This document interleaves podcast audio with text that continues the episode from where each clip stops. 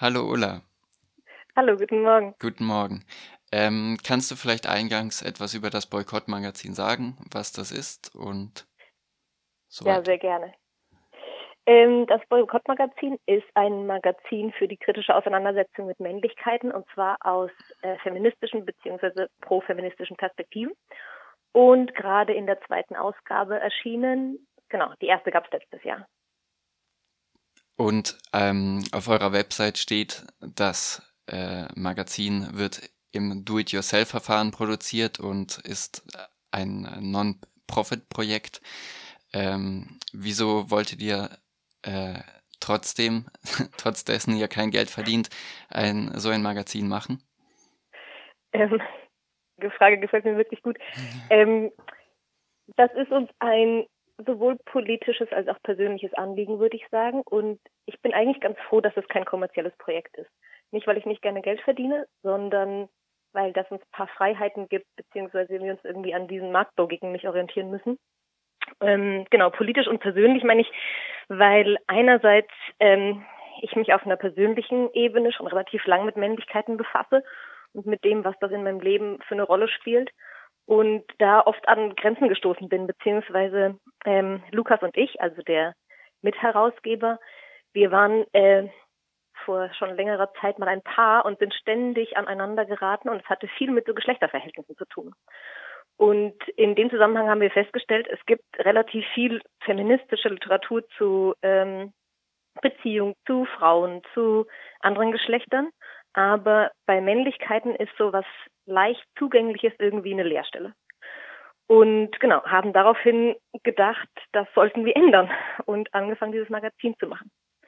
Genau, und politisch auch noch, weil das natürlich jetzt zwar aus einer persönlichen Motivation herauskam, aber darüber hinaus weist, würde ich sagen. Also ähm, ich glaube auch der Anklang, den dieses Magazin findet, spricht dafür, dass das irgendwie ein Thema ist, mit dem sich viele Leute befassen, weil genau Geschlechterverhältnisse sind im Wandel und Männer müssen nachziehen.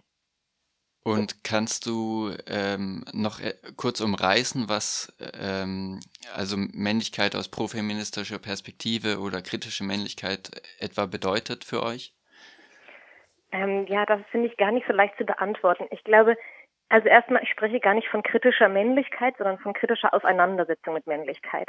Und damit meinen wir, dass ähm, eben wir leben in einer Welt, die ist immer noch ganz stark zweigeschlechtlich strukturiert. Irgendwie wird davon ausgegangen, es gibt nur Männer und Frauen und diesen Geschlechtern werden bestimmte Eigenschaften zugeordnet. Und bei einer kritischen Auseinandersetzung mit Männlichkeit geht es darum, genau sich ähm, anzugucken, was sind denn diese Bilder, die uns da vermittelt werden und was macht das mit uns als Personen? Und gerade, warum ist gerade Männlichkeit das, was man kritisch beleuchten muss? Naja, einerseits, weil wir in einem Patriarchat leben, das heißt, äh, Männer sind die, die da drin privilegiert werden und Vorteile haben. Und andererseits, weil das Ganze so als das, mh, die Norm gilt, also gar nicht sichtbar gemacht wird quasi, ne, das, was alles mit Männlichkeit einhergeht. Und wir aber sagen würden, da ist ganz viel steckt da drin, was total ähm, schief läuft, das für viele Leute, und zwar nicht nur für Frauen und andere Geschlechter, sondern auch für Männer echt ein Problem darstellt. Heute gibt es ja häufig das Stichwort so toxische Männlichkeit, unter das dem das gefasst wird. Ähm, das ist ein Wort, das ich jetzt oder ein Begriff, den ich nicht so gerne verwende, aber äh, genau, das im Endeffekt geht es darum zu gucken, warum ist eigentlich Männlichkeit auch ein Problem für viele Personen und sich dann gerade für Männer beziehungsweise im ganz besonderen Falle Cis-Männer soll das Magazin einen Anlass geben oder einen Anstoß geben, sich damit auseinanderzusetzen, ähm, was das mit dem eigenen Verhalten zu tun hat und wo sie vielleicht auch sich ändern können wollten, wollen könnten. So. Und kannst du äh, vielleicht kurz zur Anschaulichkeit ähm, sagen, was so, was diese Männlichkeitsbilder sind, die du ansprichst? Ja, also beispielsweise, ich würde sagen, der Kern von Männlichkeitsbildern, nicht zumindest hier in Deutschland, Westeuropa, ist ähm, Kontrolle und Souveränität. Also dass jungen Männern ganz stark beigebracht wird, und das zieht sich dann durchs Leben durch, immer Kontrolle haben zu müssen und souverän gegenüber anderen zu sein. Und das ist äh, ein Problem. Das heißt, kann beispielsweise heißen, eben keinerlei Emotionen zu haben, weil ein echter Mann weint nicht, aber das kann auch bedeuten, eben die Kontrolle über Situationen zu behalten. Und im Zweifelsfall äußert sich das halt in Gewalt und Dominanz, beziehungsweise unterschiedlichen Formen von Gewalt, würde ich sagen. Ähm, und da geht es dran zu arbeiten sozusagen. Ähm, vielleicht, ich überlege gerade, ob es ein gutes Beispiel gibt. Ah, ich habe eine Idee. Es gibt in dem ersten Magazin hat einer der Autoren, Taps Germann, ähm, darüber geschrieben, was das für ihn macht in Beziehungen zu anderen Männern. Und vielleicht kann ich dir kurz dieses Zitat raussuchen. Ähm, Taps Germann schreibt in seinem Artikel äh, Männerfreundschaft ein patriarchales Duo folgenden Satz.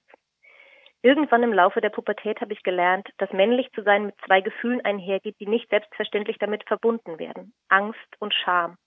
Männern zu begegnen bedeutet, mich für das zu schämen, was in mir selbst den üblichen Männlichkeitsanforderungen nicht entspricht und Angst davor zu haben, dass dies auffliegt.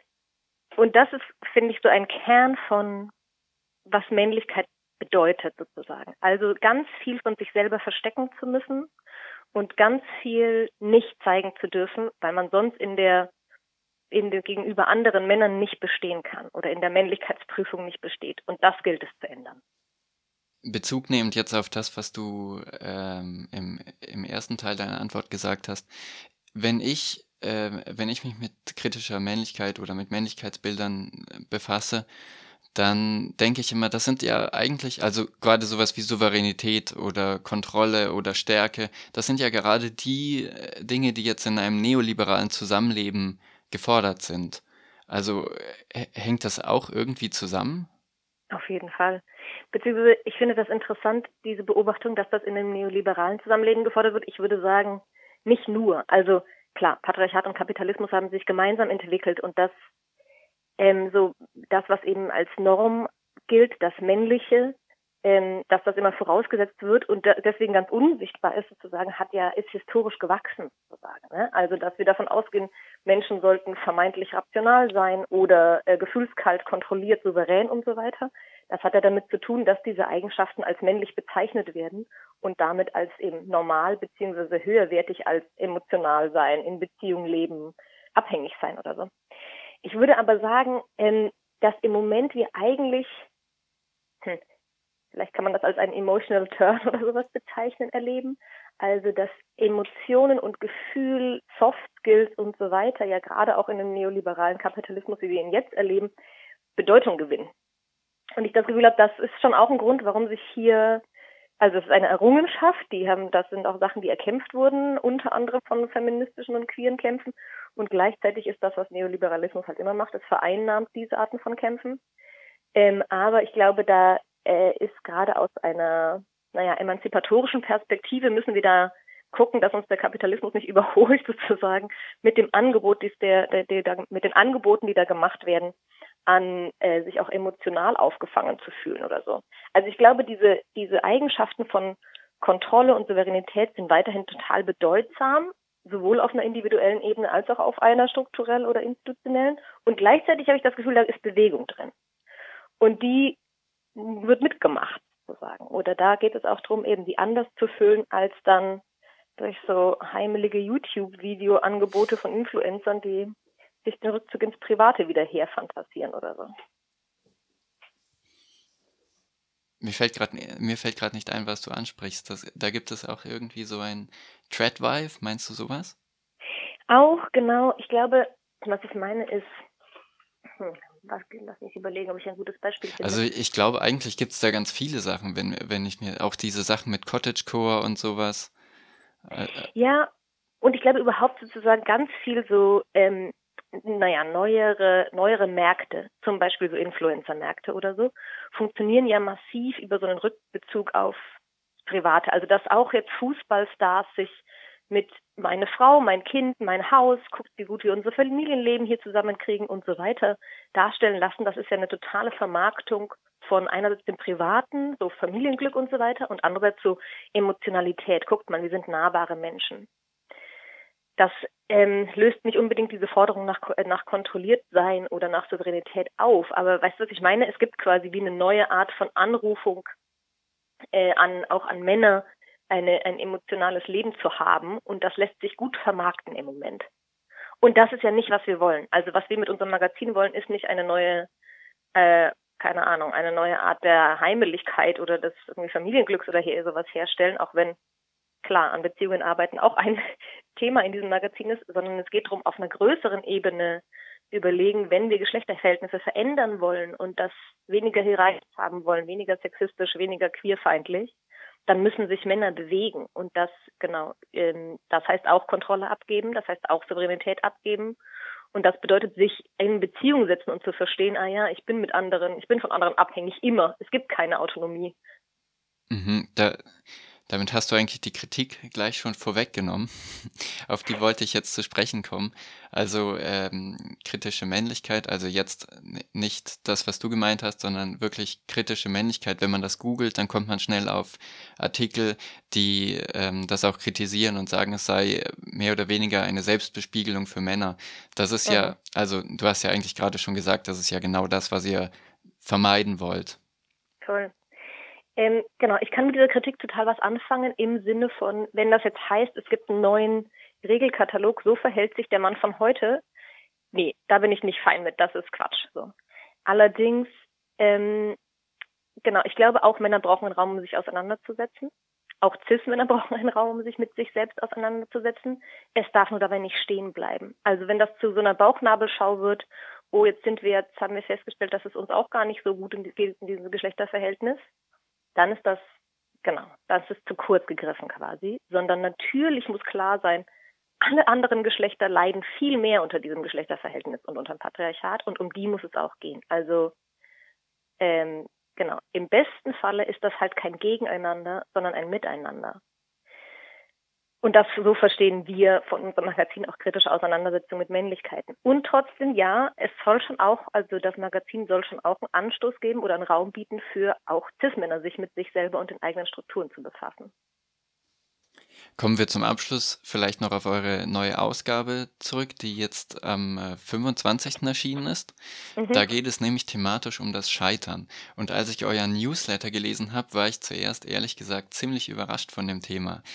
Ähm, mir schien das auf den ersten Blick nicht so ganz naheliegend. Wie seid ihr ja. darauf gekommen, jetzt gerade Scheitern zum Thema der zweiten Ausgabe zu machen? Also die zweite Ausgabe ist ja auch immer so eine Hürde, wie das zweite ah, Album ja. in der Musik.